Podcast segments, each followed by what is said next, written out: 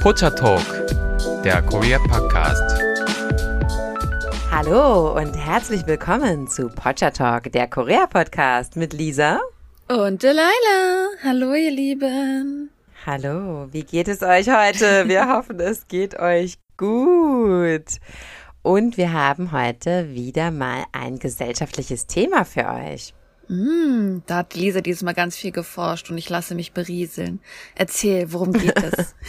ja, also das Thema war auch während meiner Recherche irgendwie immer und immer spannender geworden. Also ich bin jetzt total gespannt, ehrlich gesagt, was du dazu sagst und äh, was unsere Zuhörer dazu sagen. Denn ja, es eröffnet tatsächlich ganz neue Erkenntnisse. Und zwar geht es heute um die Aegyo-Kultur in Korea. Also Aegyo, das Wort hat wahrscheinlich der ein oder andere schon mal gehört. Es ist ein koreanischer Begriff, der steht für alles, was süß ist, so eine Art kindische Verhaltensweise, vielleicht auch so ein bisschen unbeholfen, naiv, äh, liebenswürdig. Also das alles ist Aegyo, was wahrscheinlich die Deutschen vielleicht mit einfach süß beschreiben würden. Wir haben da ja nicht. Cuteness. Ja, Manchmal Cuteness. sagen Leute auch einfach, dass es das koreanische Kawaii ist, so ein bisschen, ne? Ganz genau, das ist das koreanische Kawaii, so kann man das sagen.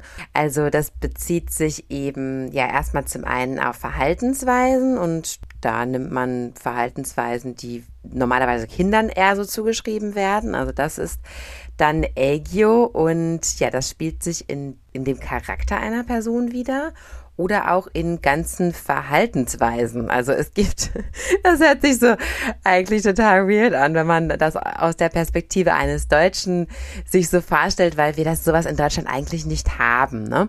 dass man so eine Art süße Verhaltensweisen abspielen kann, beliebig und dass man das irgendwie extra sich auf eine gewisse Art und Weise verhält. Also das scheint jetzt ein bisschen mm. weit weg zu sein von unserer Kultur. Ich glaube, das ist eher so bei den Menschen, die vielleicht so Interesse an der Anime-Kultur haben, so was man schon mal gesehen hat, aber halt eher an Zeichentrickfiguren. Das sich dann bei realen Menschen vorzustellen, kommt es vielleicht so langsam durch die K-Pop-Kultur rüber, aber es ist halt auf jeden Fall befremdlich für Deutsche. Das kommt sehr stark durch die K-Pop-Kultur rüber, absolut. Zum Beispiel auch in dieser K-Pop-Show Weekly Idol. Diese Show, wo das so, wo die da vor so einem weißen Background sitzen, ne, in so einem ganz weißen Studio.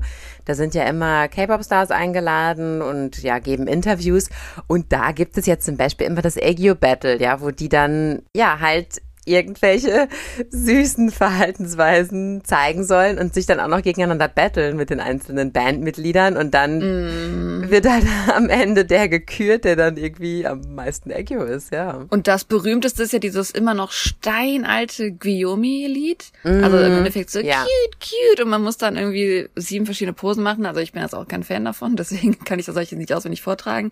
Aber wer Interesse hat, muss einfach Guillaume suchen bei YouTube und ihr findet tausend Beispiele dazu. Ja, das machen die sehr oft. Ne? Das ist da so ein Kinderlied und wird dort sehr oft wiedergegeben. Das habe ich tatsächlich schon viele, viele Male gesehen, ja. Aber natürlich in K-Dramen gibt es auch immer wieder so Szenen, wo die Charaktere ja, irgendwie ägge Verhaltensweisen, manchmal mehr, manchmal weniger übertrieben an den Tag legen.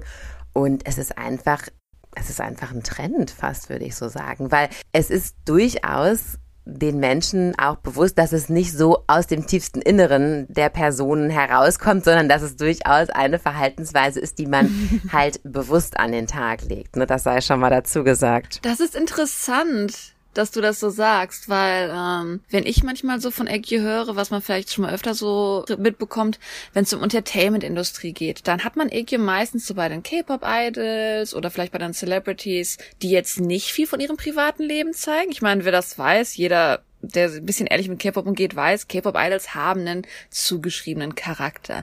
Die werden euch jetzt nicht in ihr privates Leben einführen, die werden jetzt nicht sagen, oh, guck mal, das hier mache ich in meiner Freizeit wirklich alles. Oder mhm. Superstars, gerade jetzt Schauspieler, die haben auch so, ne, die haben ihre öffentliche Persönlichkeit, was sie privat halt sind. Mhm. Es wird oft gesagt, dass dieses Eggio besonders von diesen Personen benutzt wird, um trotz dieser Distanz zwischen privat und öffentlichem so eine Art private Beziehung zu ihren Fans herzustellen. Weil wenn man Agio benutzt, dann ist man eigentlich schon viel enger mit einer Person. Das heißt, Celebrities und Idols, die Agio benutzen zu ihren Fans, die bauen damit eigentlich so eine, ich will jetzt nicht sagen parasocial Beziehung auf, aber für eine gewisse Art und Weise ist das eine Art, wie sie privat mit ihren Fans eine Beziehung aufbauen oder eine Beziehung vorspielen. Ja, kann ich nachvollziehen. Das stellt so eine gewisse ja, Intimität oder so her.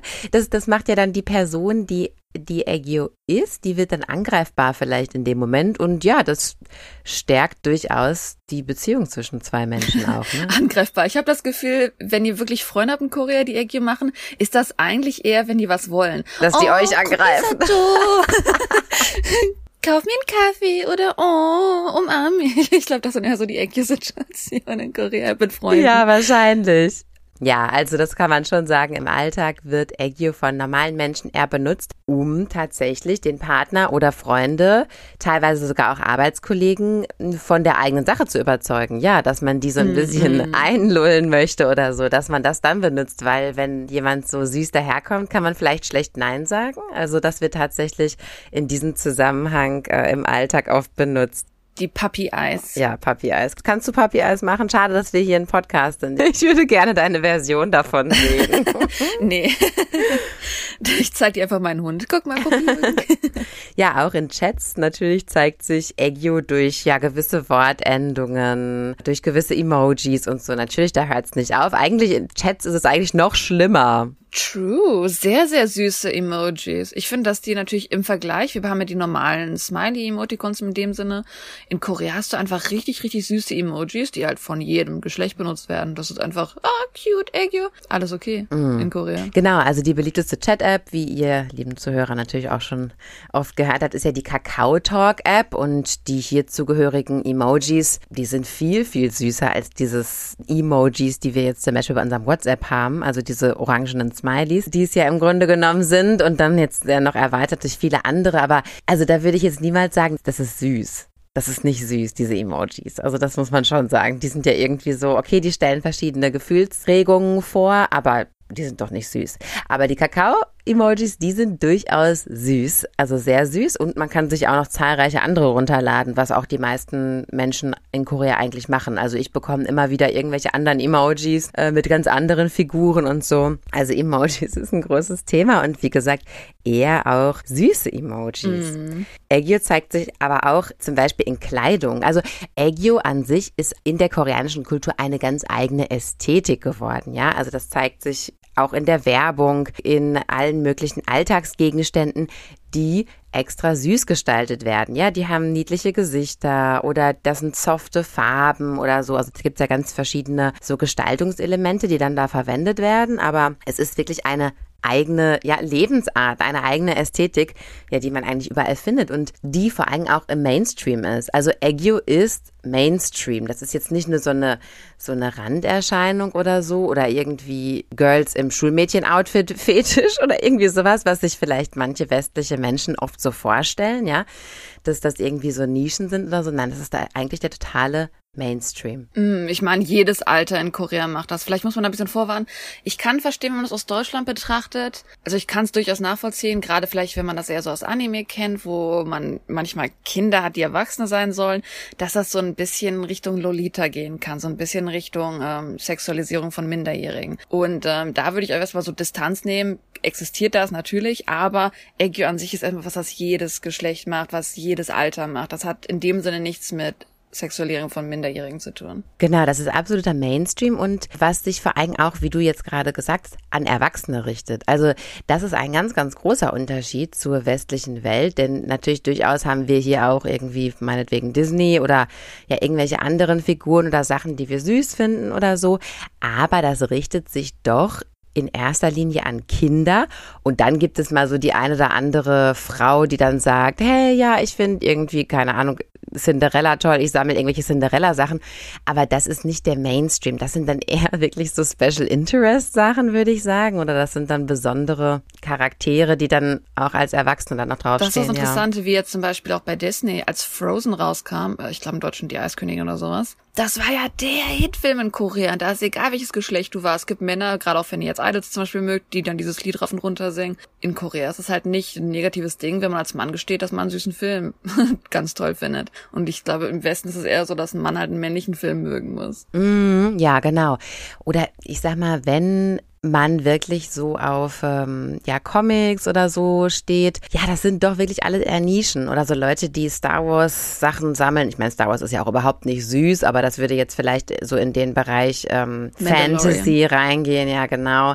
Ähm, aber das ist doch alles sehr, sehr anders und wie gesagt weit entfernt vom Mainstream, ja, um Gottes Willen. Also es gibt sehr, sehr viele Leute, die sich für sowas gar nicht interessieren. Hm, obwohl, also ich sag mal, jetzt so Star Wars Marvel ist schon in den Mainstream reingegangen, weiß ich nicht. Genau, aber das ist, das ist nicht süß und ich glaube trotzdem, dass das äh, immer noch nicht jeden so interessiert unbedingt, ne? Also mich interessiert sehr. davon mal, davon mal abgesehen, ja.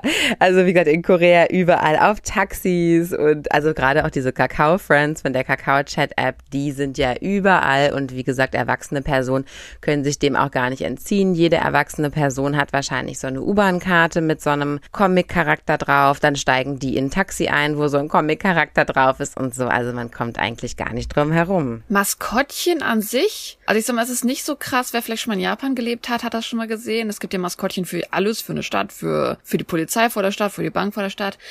Korea hat auch Maskottchen, aber nicht in dem Extrem. Aber es auf jeden Fall, wenn man bei einer Polizei schon ist, kann es sein, dass man da schon mal Maskottchen sieht oder sowas.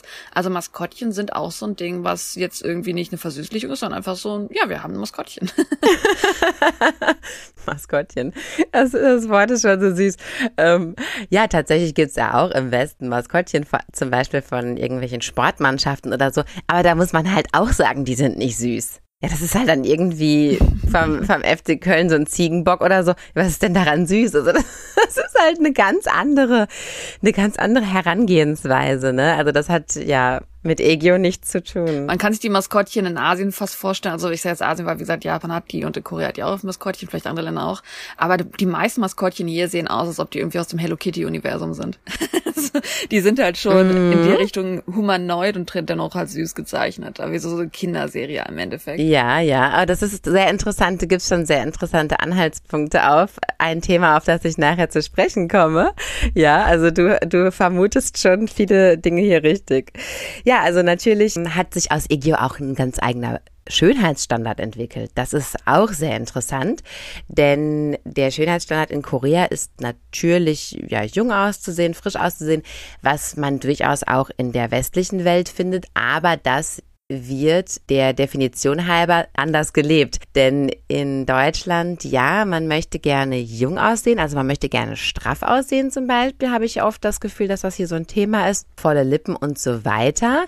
Aber das hat nichts damit zu tun, dass man sich zum Beispiel eher kindliche Features aneignen möchte. Das findet man allerdings in der koreanischen Beauty-Welt durchaus. Und da gibt es ja zum Beispiel das ganz bekannte Aegyo-Sal. Das ist das Unterlied unter euren Augen und wenn das so ein bisschen prominenter ist, wenn das so ein bisschen praller ist, dann finden das Menschen in Korea durchaus sehr, sehr schön. Das ist ein Schönheitsideal, was angestrebt wird und was man sich auch künstlich zum Beispiel machen lassen kann. Mhm. Auch durch Make-up wird dieses Aegyoosai immer betont. Also man mhm. schminkt sich gerne so, dass man jünger aussieht. Also da gibt's auch viele Tutorials dazu auf YouTube. Das können wir euch vielleicht mal in unserem Blog, Hashtag Blog, da kommen wir auch später nochmal drauf. Ja, da gibt es, wie gesagt, extra Tutorials, wie man sich den Eyeliner machen soll, damit die Augen ähm, runder aussehen, damit die eben mehr so Papi-mäßig aussehen oder die Art und Weise, wie man sich das Rouge aufträgt, ja, dass man das so auf die Mitte der Wangen aufträgt, ja, um so eine Art Optik der vollen Wangen zu bekommen und ja, was eigentlich eher eben so kindliche Features sind, ne, so Pause, Backkick und große Augen und so weiter.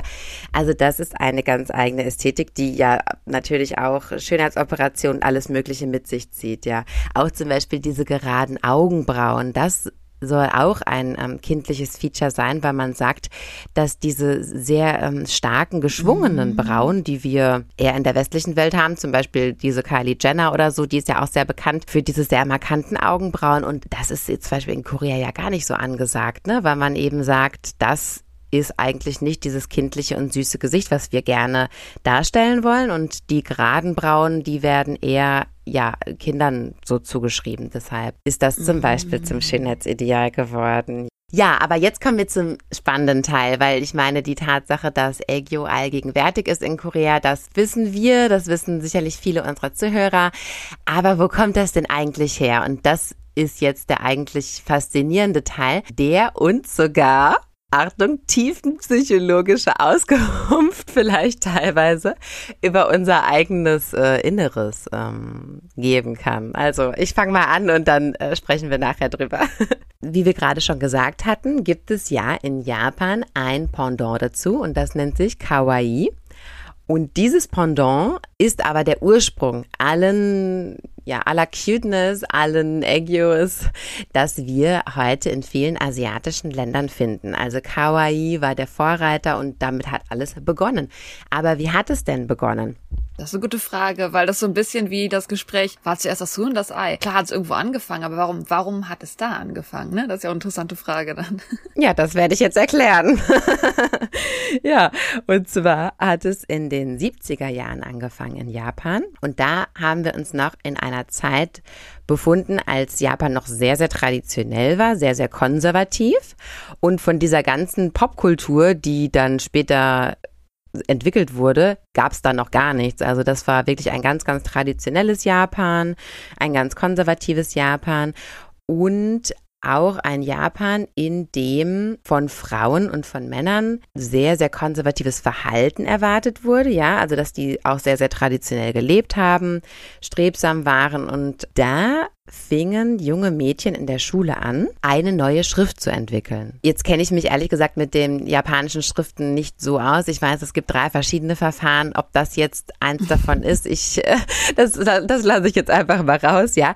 Auf jeden Fall hat man in den 70er Jahren noch diese ganz traditionelle japanische Schreibweise benutzt, wo man eben von unten nach oben oder von oben nach unten? Von oben nach unten und nach links. Okay, genau. Also so hat man damals noch geschrieben, genau. Und dann fingen aber vor allem Mädchen in der Schule an, eine neue Schrift zu entwickeln. Und diese neue Schrift war ja, so poppig gestaltet. Also erstmal schrieb man halt von links nach rechts, so wie in anderen Ländern eben. Und man hat zum Beispiel Herzchen eingefügt oder andere kleine, Comic-Symbole. Also das war eine richtig verspielte Schrift, die vor allem auch Mädchen angesprochen hat. Und warum hat es Mädchen so angesprochen? Und zwar, weil sie damals, ja, wie gesagt, dieses ganz traditionelle, konservative Japan, da blieb vielleicht manchmal so ein bisschen auch, ja, der Spaß und die Verspieltheit auf der Strecke und deshalb hat diese Schrift Mädchen sehr, sehr angesprochen. Die Schrift wurde in den japanischen Schulen verboten, also man sollte natürlich so traditionell weiterschreiben, ist ja klar. Und wer die Schrift dann trotzdem benutzt hat, der war dann schon so ein kleiner Rebell in der Schule und hat sich eigentlich schon ja, im weitesten Sinne gegen die Konvention aufgelehnt. Denn die Mädchen mochten das eigentlich sehr gerne, ihre eigene Mädchenhaftigkeit zu unterstreichen. Und damals in der Gesellschaft war es ja für viele Frauen vor allem ein großes Problem, dass sie sich in ihrer Rollenerwartung überhaupt nicht wohlgefühlt haben. Also, wie gesagt, das war sehr, sehr streng, sehr, sehr konservativ. Und das Heiratsalter in den 70er Jahren lag bei Frauen im Durchschnitt bei 24 Jahren. Und viele Frauen konnten sich damit aber nicht wirklich identifizieren können und wollten das nicht und fühlten sich eigentlich mit dem Gedanken an das Erwachsenwerden eigentlich eher so unter Druck, äh, negativ belastet, ja, so also Rollenerwartungen und Verantwortung übernehmen und so. Das war eigentlich sehr, sehr, also traurigerweise negativ behaftet damals das Erwachsenwerden, während das Kindsein war eher assoziiert mit ja Leichtigkeit und eben keine Verantwortung übernehmen müssen und eigentlich frei sein. Die jungen Leute fühlten sich eigentlich mit dem Erwachsenwerden und den Rollen, die auf sie zukommen, relativ unwohl. Diese krasse, strikte Erwartung an die jungen Menschen, wie die ihr Leben zu leben haben, was die so zu tun haben und vor allem auch zu welchem Zeitpunkt, äh, das finden wir natürlich auch ganz stark in Korea wieder. Ähm, sicherlich auch zu dem Zeitpunkt, also auch in den 70er Jahren, aber im Grunde genommen in Korea auch noch bis heute. Das muss man ja auch so sagen. Hat sich stark gelockert, ist ja klar, aber es ist ja bis heute noch äh, trotzdem sehr vertreten. Ja, das Leben muss nach Schema F quasi gemacht werden. Und wenn man da jetzt das eine oder andere nicht so richtig erfüllt, dann kann es durchaus zu Problemen führen oder zu Widerstand oder zu Kritik und so. Und natürlich in den 70er Jahren in Japan halt noch viel, viel stärker. Ja, also diese Schrift zu verwenden, das hört sich jetzt so klein an natürlich, aber das war damals für die Mädchen ein ganz großer Schritt zu sagen, ja, wir wollen eigentlich gerne noch so diese kindlichen Aspekte behalten und wir wollen eigentlich gerne noch kindlicher sein. Wir wollen gar nicht schon als junge Mädchen irgendwie einfach nur zu so Müttern und Bräuten herangezogen werden, sondern wir wollen eigentlich unsere Jugend ähm, viel länger genießen und wollen die eigentlich viel länger auskosten, ja. Und natürlich hat die Industrie das auch sehr, sehr schnell ähm, aufgegriffen, das Thema. Und so kam schon 1974 die allererste Hello Kitty auf den Markt. Und zwar damals als eine Tasche.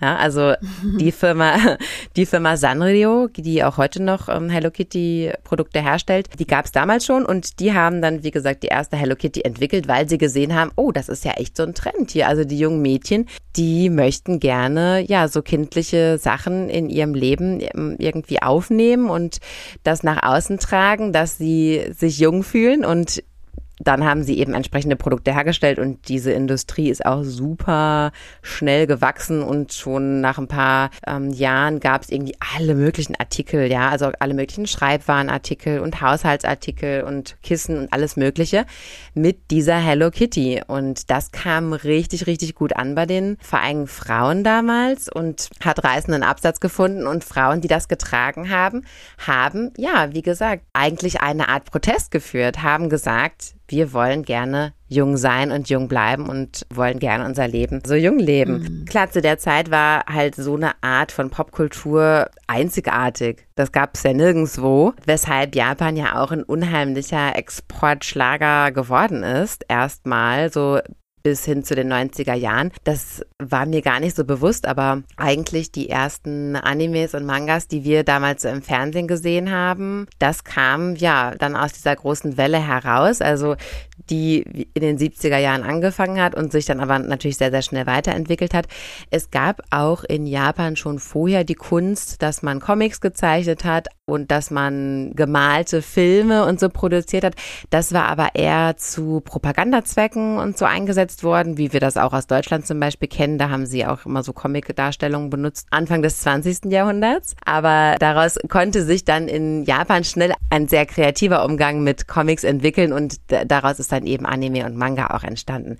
Ja, also Japan hatte wirklich so ein, so ein Hoch dann zu der Zeit und das hat sich auch ganz schnell ja in andere Länder verbreitet, wie gesagt ja sogar bis nach Deutschland, aber das hat sich vor allem damals auch nach Korea verbreitet und zwar gerade weil Frauen auch dort in derselben Situation gewesen sind wie die Japanerinnen und sich eigentlich noch besser mit mhm. dieser Philosophie identifizieren konnten. Ne? Die hatten ja wirklich die gleichen Probleme, die wir in Deutschland ja zum Beispiel zu der Zeit gar nicht gehabt haben, so in dem Sinne. Und also diese, diese Philosophie, die dahinter steckt, die ist ja gar nie an uns eigentlich herangetreten. Aber das hat in Korea ebenso den Zeitgeist getroffen, wie der auch dann in Japan war zu der Zeit. Ich denke einerseits der Zeitgeist, aber ich denke, wir unterschätzen manchmal oft einfach, was an sich Medien bewirken, weil zum Beispiel in Deutschland haben wir auch extrem viele japanische Serien gehabt, weil Japan einfach der Vorreiter war, was Animes anging, was Comicserien anging.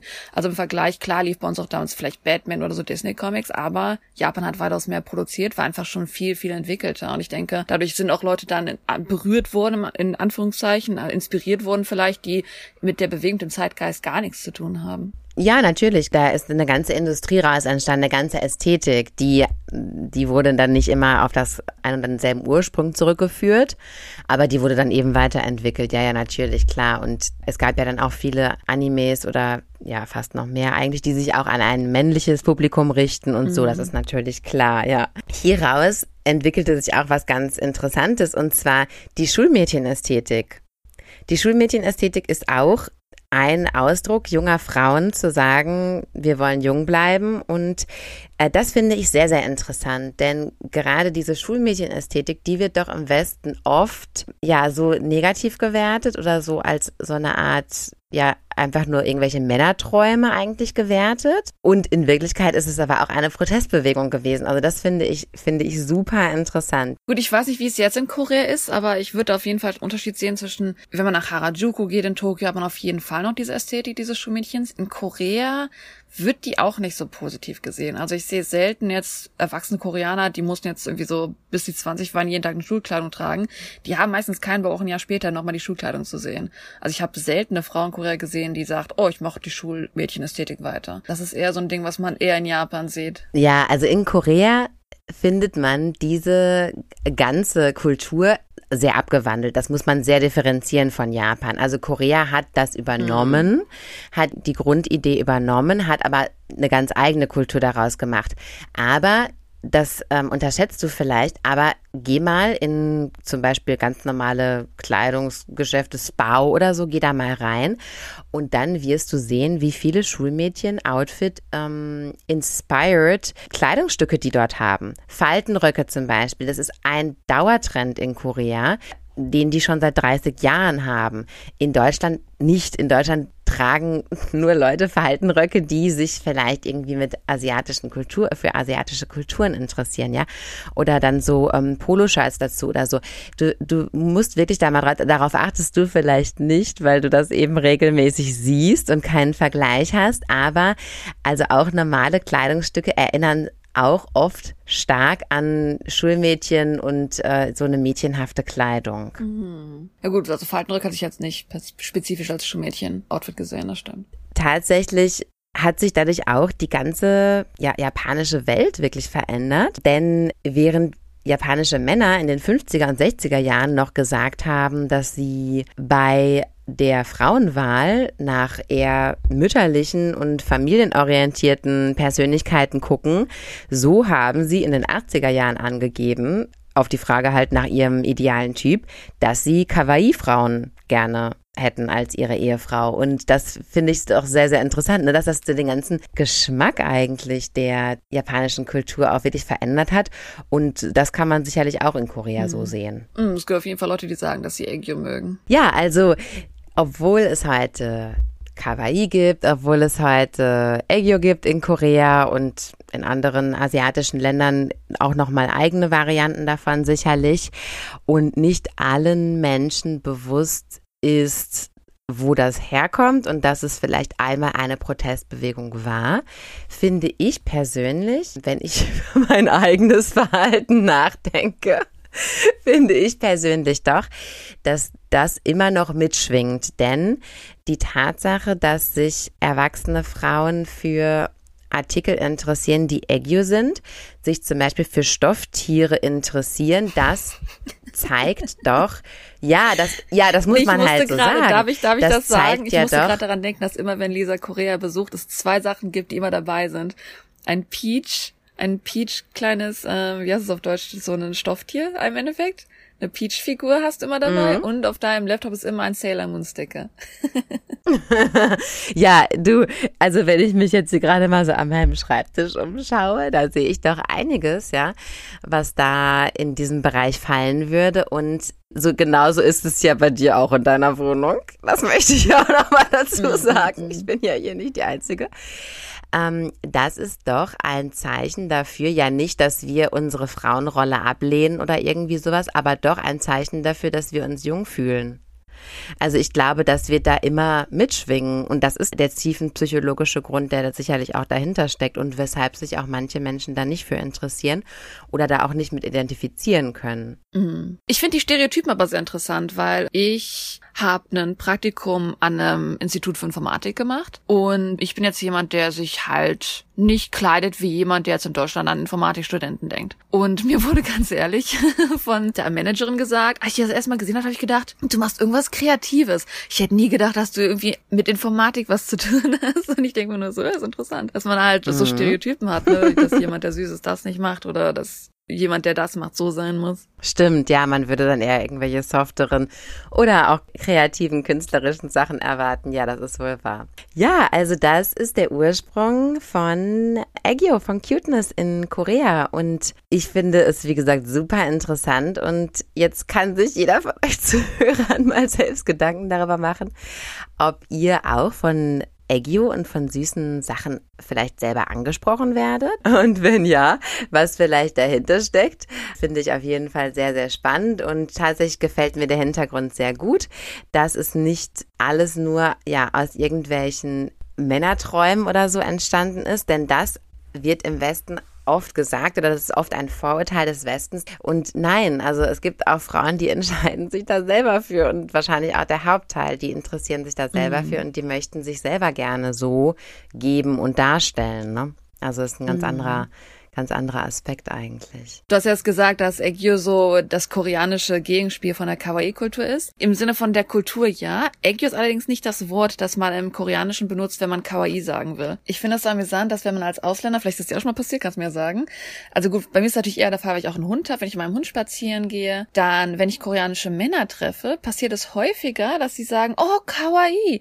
Weil ich glaube, Männer erwarten, dass vielleicht ein Ausländer, der in Korea lebt, vielleicht das koreanische Wort für Kawaii nicht kennt und deswegen sagen sie immer Kawaii zu meinem Hund. Ich bin ein bisschen verwirrt, warum sie mit mir Japanisch reden. Aber die Frauen sind relativ meistens, dass sie einfach sagen so, oh, das ist ein Hund, Kyopta, Kyopta, Mungmangi, Kyopta. Ist es ja auch schon mal passiert, dass Leute Kawaii sagen, nur weil sie denken, dass du eher Koreaner, dass du eher Japanisch als Koreanisch kannst als Ausländer? Nein, noch nie. Ich bin gerade total überrascht. ich war auch extrem überrascht, weil Koreaner an sich, wer es vielleicht ein bisschen weiß, schon bevorzugen, ihre eigene Sprache zu benutzen. War auf jeden Fall so eine kleine Überraschung, dass ich das da relativ häufig häufig doch Kawaii wirklich höre, aber eher weil wahrscheinlich die Leute denken, dass man, da gut, viele Ausländer kommen nach Korea, das haben wir schon mal angesprochen, dass viele Englischlehrer nach Korea kommen, die vielleicht eher selten Koreanisch lernen, vielleicht ein bisschen von der japanischen Kultur kennen, deswegen das Wort Kawaii kennen, vielleicht deswegen denken Koreaner, dass dann man eher die japanischen Wörter benutzen sollte. Aber ja, normalerweise ist es eher so Gyupta, sowas in die Richtung ist dann eher die koreanische Art und Weise, Kawaii zu sagen. Genau, also süß auf Koreanisch bedeutet ähm, Kyopta oder Kyowo und das wird meistens gesagt, genau. Stimmt, ja, Egyo ist, ist ein zusätzlicher Begriff, ne, der das Ganze, diese ganze Ästhetik beschreibt. Egyo ist so die Bezeichnung ja, der süßen genau. Kultur. Genau, genau. Ich war sehr überrascht davon, dass du gesagt hast, dass es ein sehr junges Phänomen ist, weil wenn man so drüber nachdenkt, wie gesagt, diese Maskottchenkultur, die ist überall, dass das in den letzten Jahren stand ist, ist so ein bisschen schwer manchmal zu glauben, ne? Mhm. Auch an sich die koreanische Bereitschaft, also wie gesagt, man fragt sich so ein bisschen so, oh, wo könnte das alles herkommen? Und ähm, naja, es gibt immer Historiker, die haben Vermutungen, weil keiner einen Beweis. Ich weiß, ob du davon schon mal gehört hast, dass es eine Vermutung gibt, dass das sogar aus der Goryeo-Dynastie, nicht, dass die Idee von da kam, sondern dass so dieses Mindset schon damals entstanden hat, dass, dass man Süßes auch okay findet. Mm, nee, sagt mir jetzt nichts, nee.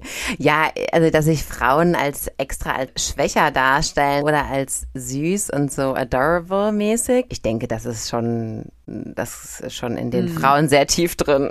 Mhm. Die Goyo-Zeit hat angefangen, dass es, ähm, nicht, dass sie die ersten waren, aber sie haben so, so eine Art Entertainer gehabt, die Kisengs heißen. Und es gibt Vermutungen. Also, wie gesagt, mhm. man kann ja nichts beweisen, was so weit zurückliegt. Es gibt Vermutungen, dass da schon die Idee entstanden ist, dass halt Entertainer besonders süß sein sollten, dass sie halt eher so diese femininen Zeichen haben sollten.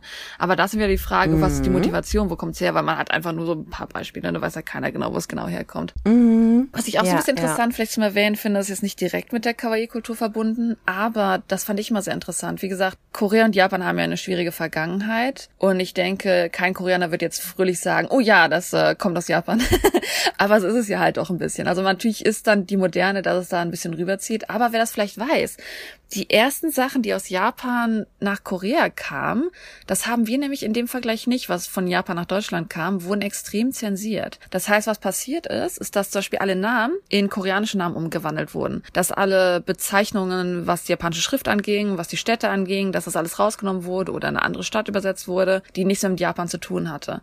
Und zum Beispiel als Beispiel, ich habe gerade Sailor Moon erwähnt. Äh, Sailor Moon ist ja ein Ding, was so populär bei uns ist und die heißt ja, glaube ich, Bunny oder Usagi. Also die haben ja schon ihre japanischen Namen, meistens in den deutschen Versionen. Oder auch, gut, Pokémon hat, glaube ich, wurde alles aus Englisch übersetzt, da haben wir dann die englische mhm, Version mhm. genommen. Oder sag ich mal Digimon. Das sind meistens alles Sachen, die halt noch die japanischen Namen weiter benutzt haben. Und ähm, auch bei diesen ganzen Sachen, das ist jetzt nicht nur Sailor Moon, Sailor Moon ist aber das einfachste Beispiel, was da Millionen Folgen zu gibt, glaube ich. Da wurde mhm. zum Beispiel Sailor Moon, wurde je nach Version Sarah oder Yuwala genannt. Oder hier mhm. Misono Ami wurde irgendwie Minsua genannt. Also wirklich alles wurde in koreanischen Namen übersetzt. Und das spielt ja alles in Tokio. Und die haben wirklich in jeder Folge haben die alle japanischen Schriftwörter rausgenommen. Sie haben sich ersetzt, was zu viel Arbeit war. Sie haben einfach alles blank gelassen. Mhm. Wenn auf dem Papier japanische Schrift war oder wenn irgendein Zeichen war in einem Haus, es wurde einfach alles blank gelassen. Das heißt, alles Japanische wurde rausgenommen. Und das ist nicht nur bei Sailor Moon, das ist bei allen Sachen, die Anfang dieser Anime-Bewegung rüberkam nach Korea. Das wurde alles zensiert und es wurde alles in Koreanisch umgewandelt. Oh, wie anstrengend. Und deswegen ist es relativ interessant zu sehen, dass es doch jetzt langsam akzeptiert wird, aber dass auf jeden Fall am Anfang man, auch wenn man japanische Sachen angenommen hat, so wenig Japanisches wie möglich drinne haben wollte. Dass da man auf jeden Fall noch den Konflikt sehen kann, dass man vielleicht da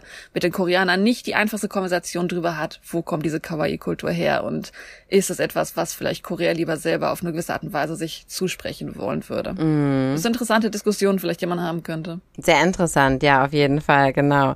Aber Hello Kitty zum Beispiel wird ja auch genauso, also das ist ja auch genauso populär in Korea. Hello Kitty ist sehr populär, aber eher in so Phasen. Also ich muss sagen, wer nach Hello Kitty Sachen sucht, ist auf jeden Fall in Japan immer noch besser dran.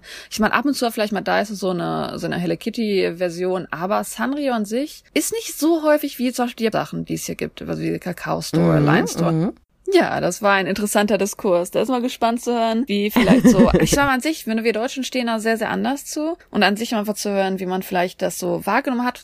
Oder wie man jetzt so vielleicht diese Vergleich wahrnimmt, wie wir mm. Sailor Moon ja, erlebt ja. haben, wie Koreaner Sailor Moon erlebt haben, wie einfach man, die eine Kultur ist sehr mit Süßlichkeit jetzt groß geworden. Ich sag mal, Leute, die jetzt unser Alter sind in Asien, die haben ja sehr, sehr viel Cuteness erlebt. Und ich sag mal, da in Deutschland ist es dann eher noch so nur, dass man da doch Abstände zunimmt. Ist interessant zu sehen, vielleicht, dass unsere deutschen Zuhörer das auch wahrnehmen, natürlich. Absolut, ja, ja, genau. Das finde ich mega spannend. Also, also mich hat das Thema total interessiert und ja, also was dahinter gesteckt hat. Ich habe das auch vorher noch nie gehört, aber ich fand es sehr, sehr interessant. Ich hoffe, ihr lieben Zuhörer fandet das auch sehr, sehr interessant und wir freuen uns äh, auf Feedback und Anregungen und Kritik unter Pachatalk at gmail.com. Das ist P-O-C-H-A. T-A-L-K at gmail.com. Yay. Genau. Wenn ihr Infos zu unseren Episoden gerne mal nachlesen wollt, dann könnt ihr das tun auf unserem Blog, der jetzt endlich online endlich. ist. Und zwar pottertalk.de. Der Link ist auch nochmal unten in der, in der Infobox. ja, das war ein, ein langes Projekt. Wir haben oft drüber gesprochen und. ja, dann verabschieden wir uns von euch und hoffen, ihr hört beim nächsten Mal wieder rein. Noch einen schönen Morgen, einen schönen Mittag, einen schönen Abend. Tschüssi! Tschüss, Anjang!